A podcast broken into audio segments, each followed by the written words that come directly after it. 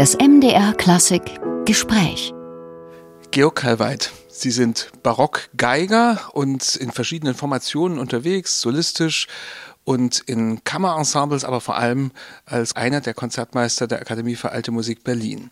Und dieses Ensemble feiert in diesen Tagen sein 40-jähriges Jubiläum, 1982 gegründet.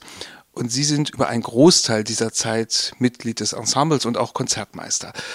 Können Sie sich an Ihren allerersten Auftritt gemeinsam mit Akamus, wie man ja auch sagt, erinnern? Ja, das weiß ich noch ziemlich genau. Das war für mich sehr spannend.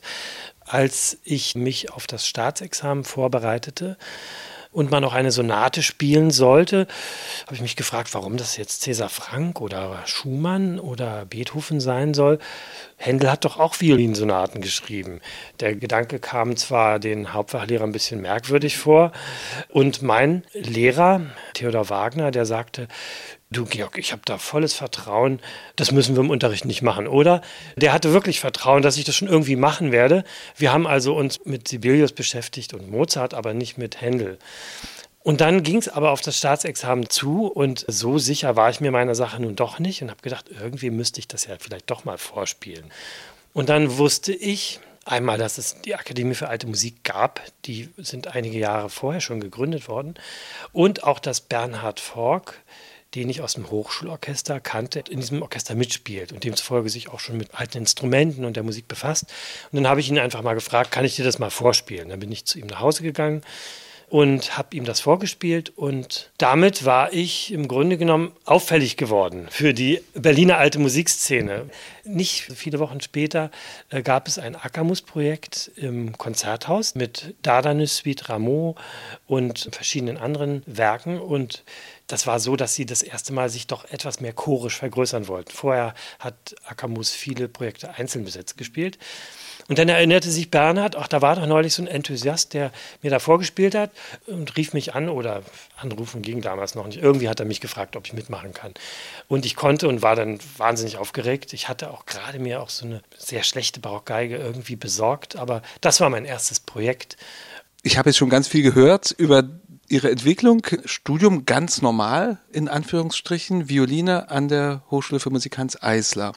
Der Weg führte danach eigentlich geradewegs ins Orchester. Das war so vorgesehen. Das war so vorgesehen. Es gab in der DDR unendlich viele Orchester, jeder Größe. Und man hatte Schwierigkeiten, die frei werdenden Stellen zu besetzen. Und damit wirklich alle Absolventen der Hochschule erstmal in ein Orchester gehen, gab es sogenannte Absolventenjahre. Das heißt, drei Jahre war man verpflichtet, in ein Orchester zu gehen, musste sich einer Jury vorstellen, und wurde dann eingeteilt, in welcher Kategorie Orchester man sich bewerben darf und musste dann da ein Probespiel machen. Und da ich damals schon ein ganz junger Vater war, war klar, ich muss in Berlin eine Stelle bekommen und das war dann das Rundfunksinfonieorchester, wo ich dann auch neun Jahre Mitglied war.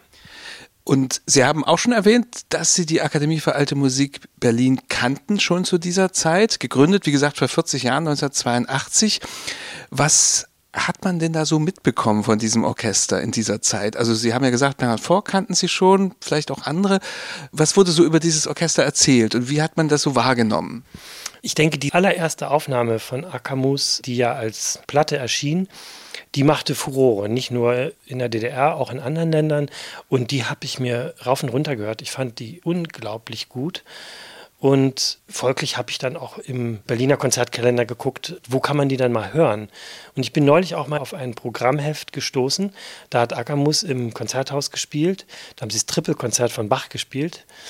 Und ich weiß auch noch, wo ich da saß und das war sehr kurios, weil das Ensemble hatte damals wirklich noch sehr schlechte Instrumente und dieser Saal ist riesengroß. Ich habe ganz wenig nur gehört. Also dieses Konzert hat mich überhaupt nicht überzeugt. Aber dass da sehr kernige und auch kauzige Typen beieinander waren, die mit viel Lust musizierten, das konnte man auch sehen, da brauchte man nicht hören. Und irgendwie haben die mich fasziniert und ich bin dann neugierig geworden.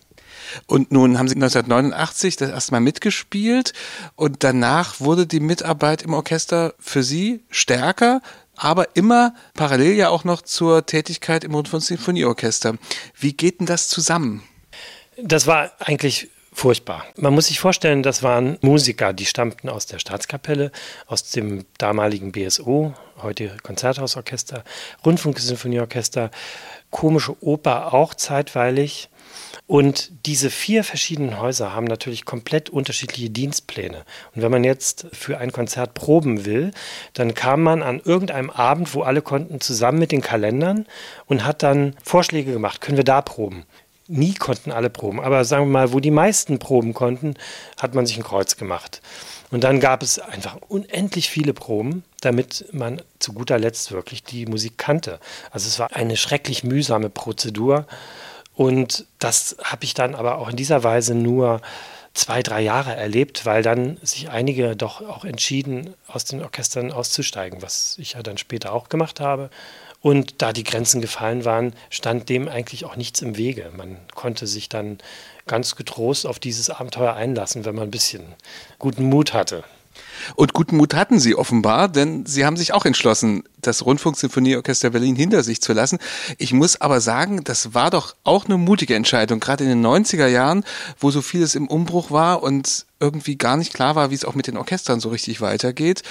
Was war für Sie die Entscheidung dann zu sagen, ich werde jetzt freiberuflich und bin vor allem Konzertmeister und Geiger in der Akademie für Alte Musik Berlin? Das waren bestimmt bei jedem andere Gründe, beziehungsweise die Gemengelage verschob sich in diese oder jene Richtung. Bei mir war es so, dass ich dann zu der Zeit so um 97 herum drei kleine Kinder hatte, jeden Tag meistens mit zwei Geigen durch die Gegend zog, weil vormittags Rundfunk-Sinfonieorchester-Proben waren ursprünglich nur bis 13 Uhr, später gingen sie bis 15 Uhr und dann auch noch länger. Das heißt, es war nicht mehr so einfach zu sagen, nachmittags kann ich alte Musik machen, vormittags romantische Musik. Ich hatte einen sehr wohlwollenden Diensteinteiler, der irgendwie das doch achtete, was ich da mache. Und ich habe relativ oft Aushilfen bezahlen müssen, damit ich im Orchester frei bekam. Ich hatte immer mehr das Gefühl, zwischen verschiedenen Stühlen zu sitzen, diesem sehr guten Orchester nicht wirklich gerecht zu werden und auch auf der alten Musik und diesen sehr unterschiedlichen Instrumenten nicht richtig zu Hause zu sein, sondern auf beiden Geigen so einigermaßen gut zu sein, das hat mich nicht froh gemacht. Und dass ich auch zu Hause eigentlich so viel durch Abwesenheit glänzte, das gefiel mir nicht und meiner Frau natürlich auch nicht. Also war irgendwie auch klar, dass man da eine Entscheidung treffen muss, sonst wäre man irgendwann zerrissen gewesen. Kommen wir mal auf die Gründung der Akademie für Alte Musik Berlin zu sprechen. Die Kollegen aus der Akademie werden ja erzählt haben, wie das zugegangen ist. Was gibt es da über die Gründungsmythen des Orchesters zu erzählen? Ja, also die Keimzelle kam schon aus Leipzig. Das war ein Leipziger Import. Das war einmal Ernst Burkhard Hilse, der Flötenspieler, und Stefan May und auch Frank Deike, ein Cellist, der nicht mehr lebt, aber der in der ersten Zeit der Cellist des Ensembles war. Die kannten sich vom Studium aus Leipzig und haben dort auch schon, wie das ja in Leipzig viel mehr als in Berlin gang und gäbe war, sich mit Bach und mit alter Musik beschäftigt. Die hat es aber alle nach Berlin verschlagen, weil sie dort Stellen bekommen haben. Und dann war es, denke ich, von Stefan May eine Initiative, lasst uns doch uns einfach immer mal treffen und Musik machen. Also die Gründung eines Orchesters, glaube ich, war am Anfang noch keine Option, aber sich mit alten Instrumenten zu beschäftigen, das schon, zumal von einer Kollegin aus Potsdam, Karin Liersch, auch eine Cellistin, die war verheiratet mit einem Mann, der war Instrumentensammler. Der hatte eine umfangreiche Instrumentensammlung, Bratschen, Celli, Geigen. Auch Bögen wurden gebaut und einige wenige alte gab es, so dass man sich erstmal damit beschäftigt hat. Und dann hat man schließlich gesagt, ja, wenn man jetzt irgendwie eine Weile probt, das ist völlig normal. Musiker tun das nicht nur für sich. Wenn sie professionelle Musiker sind, haben sie nach Auftrittsmöglichkeiten gesucht und haben zunächst in der Schlosskapelle Köpenick eine Reihe etabliert. Von da gibt es sogar Mitschnitte, was ich schon klasse finde. Und bald daraufhin gab es einen Draht zur Humboldt-Universität und dann sind Konzerte auch dorthin gewandert. Das war dann schon was Besonderes, dass an dieser staatlichen Einrichtung diese Musik mit einem nicht offiziell organisiertem Ensemble stattfinden durften. Und wie ich auch mir erzählen lassen habe, als erstes, wenn die dann das Auditorium Maximum dort betreten haben, wo die Konzerte wohl waren, da mussten ja erstmal die Genossen, die an der Wand hingen, abgehängt werden. Willi Stoff, Erich Honecker und vielleicht auch Horst Sindermann hingen da normalerweise immer so im Dreiklang an der Front. Und die wurden dann erstmal immer abgehängt und hinter den Vorhang äh, gestellt. Und die Dozenten oder Professoren der Universität, die sahen das, verloren darüber kein Wörtchen. Also es wird da auch eine Form des Vertrauens oder der Sympathie gegeben haben, dass man das geduldet hat und nicht auf die Hupe gedrückt hat. Und dann kam relativ bald im neu erbauten damals Schauspielhaus, heute Konzerthaus, eine Reihe und es gab auch noch zu DDR-Zeiten die ersten Westreisen, die, man könnte fast sagen, kurioserweise diesem Ensemble aus vor allem auch Pfarrerskindern und so weiter erlaubt wurde. Und das hat ja auch das Renommee der Akademie für Alte Musik im Westen vergrößert. Wie würden Sie einschätzen, die Situation des Orchesters so um 89, 90 herum? Und zwar bewusst mal in der DDR gesehen. Waren das die einzigen, die als Barockorchester aufgetreten sind? War das so ein Alleinstellungsmerkmal? Das würde ich nicht sagen. Also als Barockorchester vielleicht am ehesten. Aber wenn ich jetzt mal den Ensemblebegriff wähle, dann gab es durchaus noch andere Ensemble. Die Lautenkompanie hat sich gerade gegründet, wobei das am Anfang wirklich sehr kleinformatig war. Und auch in Dresden und in Leipzig, da gab es natürlich an den Orchestern viele Musiker, die sich mit der Musik beschäftigten. Aber diese Aufnahme, die von Akamus erschien, die hat auf jeden Fall Tore geöffnet, weil sie ist parallel auch bei Capriccio, damals in der Bundesrepublik, erschienen. Und eine Reise nach Innsbruck ist vielleicht auch eine ganz wichtige Angelegenheit gewesen. Es gab in Innsbruck die Tage der alten Musik, die es ja heute noch gibt. Und damals gehörte sehr fest als Bestandteil Kurse, Sommerkurse. Und da diese Musiker von Akamus über ihr Orchester eigentlich alle Reisekader waren, dieser Begriff besagt, dass man schon mal durchleuchtet war, ob man wohl in den Westen reisen darf. Und da diese Spitzenorchester, wie sie genannt wurden, alle regelmäßig in den Westen fuhren, waren die Musiker dann im Grunde genommen, wenn sie schon drei, vier Mal zurückgekommen waren, in gewisser Weise vertrauenswürdig, dass man sagte, ja, diese sind hier mit ihren Familien etabliert, die werden nicht wegbleiben. Also war man dann auch leichtfertiger und großzügiger, die dann zum Beispiel nach Innsbruck zu diesen Sommerkursen fahren zu lassen. Und das hat mir gerade vor gar nicht so langer Zeit mein Kollege Raphael Alpermann auch nochmal erzählt, dass solche Leute wie Ingrid Seifert oder Wieland Keuken als Gambist bei unseren Akamus-Kollegen einen starken Eindruck hinterlassen haben und einfach diese Lust und diesen Enthusiasmus nochmal angefacht haben die Akademie für Alte Musik spielt ja ohne Dirigenten im Normalfall. Und das ist vielleicht noch ein wichtiger Punkt, den ich Sie auch fragen möchte als Konzertmeister. Ist das ein Prinzip bei diesem Orchester, eigentlich möglichst auf den Dirigenten zu verzichten, es sei denn, es ist eine Opernproduktion oder ein großes Oratorium, wo das nicht anders geht. Und wenn das so ein Prinzip ist, wer hat denn dann das Sagen? Ja, das ist eine gute Frage. Also das Prinzip, dass diese Musik nicht von einer Kraft geleitet wird, sondern dass es dieses bisschen verbrauchte Basisdemokratiewort sei trotzdem gewählt, dass das eine Rolle spielt, davon sind wir vollkommen überzeugt. Davon bin ich auch persönlich überzeugt, dass auf diese Art und Weise jeder Einzelne in diesem Orchester mehr von sich in die Waagschale wirft, als er es tun würde, wenn dort vorne jemand steht, der im Grunde genommen die ganze Verantwortung zu übernehmen hat. Und ich glaube, jeder Einzelne spielt mehr um sein Leben, wenn er weiß, wenn ich jetzt nicht mitziehe, dann müssen mich andere mitziehen, aber es gibt keine Hauptzugkraft. Also das ist eine Überzeugung. Das macht natürlich aber den Probenprozess nicht unbedingt einfacher. Das ist auf jeden Fall so. Weil ich sehe zum Beispiel meine Rolle als Konzertmeister nicht in erster Linie darin, dass ich das Konzept, was ich selber habe, möglichst zu 99 Prozent durchkriege durch diesen Probenprozess, sondern das ist eine Vorlage. Ich bereite das vor, indem ich auch die Noten einrichte und so weiter. Aber es gibt in dem Orchester so viele starke Typen und gute Musiker, dass ich dumm wäre, wenn ich dafür sorgen würde, dass die verstummen. Das heißt, je mehr die sich animiert fühlen, ihre guten Ideen auch einzubringen, desto reicher ist eigentlich der ganze Pool. Also diese vielen tollen Ideen, die vielleicht zu hören sind oder die ich hoffe, dass sie zu hören sind, sind nicht alle von mir. Die könnten auch gar nicht alle von mir sein. Ich verstehe mich eigentlich mehr als jemanden, der eine Probenatmosphäre schafft, die so ist, dass alle Leute Lust haben, an Bord zu bleiben, aber selber ihre Ideen auch preiszugeben. Aber wenn es mal doch hart auf hart kommt, wer hat dann das letzte Wort? Also wenn ich jetzt einen Vorschlag gemacht habe und dann sagt einer, können wir es denn nicht mal so rumprobieren? Dann probieren wir es natürlich. Und dann sage ich, was mir besser gefällt. Und dann versuche ich auch natürlich das, was überzeugender ist. Und das merkt man wirklich oft ganz schnell. Auch, dass die eigene Idee nicht gut war. Dass das andere viel natürlicher und logischer ist.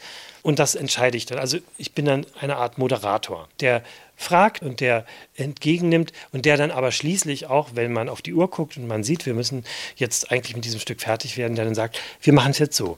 Und wenn man dann nach einem Konzert feststellt, genau das, was wir entschieden haben, war doch noch nicht so ganz das Gelbe vom Ei, dann kann man sowas auch nochmal später korrigieren. Aber letztlich muss man dann erstmal Entscheidungen treffen. Und dass dieses Prinzip funktioniert, das zeigt der Erfolg der letzten Jahre.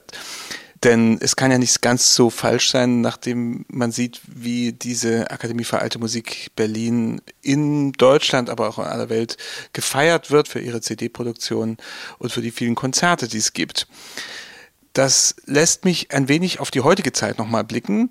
Also 40 Jahre nach der Gründung, wo würden Sie sagen, wo steht das Orchester im internationalen Maßstab und was sind so die Pläne für die nächsten Jahre? Wo könnte es hingehen? Das ist eine wirklich schwierige Frage, weil schon jeder weiß, 40 Jahre ist eigentlich im Grunde genommen immer die Spanne, die man maximal in seinem Beruf erreichen kann, wenn man so mit 25 anfängt und 65 aufhört, ja. Und wer das Orchester sieht, je nachdem, wie gerade sich das zusammenmixt, manchmal gibt es auch mehrere junge Kollegen, manchmal sind aber auch viele alte Getreue dabei, dann sieht man, dass es von der Altersstruktur ein sehr homogenes Ensemble ist, was kein Kompliment ist. Also jedes Sinfonieorchester, was seit Jahrzehnten existiert, hat jedes Jahr drei, vier Abgänge und drei, vier Neuzugänge und man sieht alle Generationen beieinander sitzen. Das ist bei uns nicht der Fall. Und das ist, denke ich, für die nächsten Jahre die ganz große Herausforderung, es zu schaffen, gute junge Leute zu finden, auch einen Modus zu finden, wie man sie in die Verantwortung bringt, dass sie merkt, dieser stolze alte Karren, der jetzt gezogen werden soll, ich würde das gerne tun, ich will das machen. Und dazu müssen einmal die Altvorderen bereit sein, diese Verantwortung abzugeben und nicht möglichst lange es hinauszuzögern sondern frühzeitig den Leuten das glaubwürdige Gefühl zu geben, wir brauchen euch und auf diese Art und Weise im Nebeneinander von zwei, drei Generationen auch diese Arbeitsweise und vielleicht auch diese Grundidee des Miteinanders und des wenig autoritären Musizierens weiterzureichen. Aber da gibt es auch unterschiedliche Meinungen. Manche sind auch ganz pragmatisch und sagen, wieso? Wir haben doch eine schöne Zeit gehabt, jetzt machen wir den Laden dicht.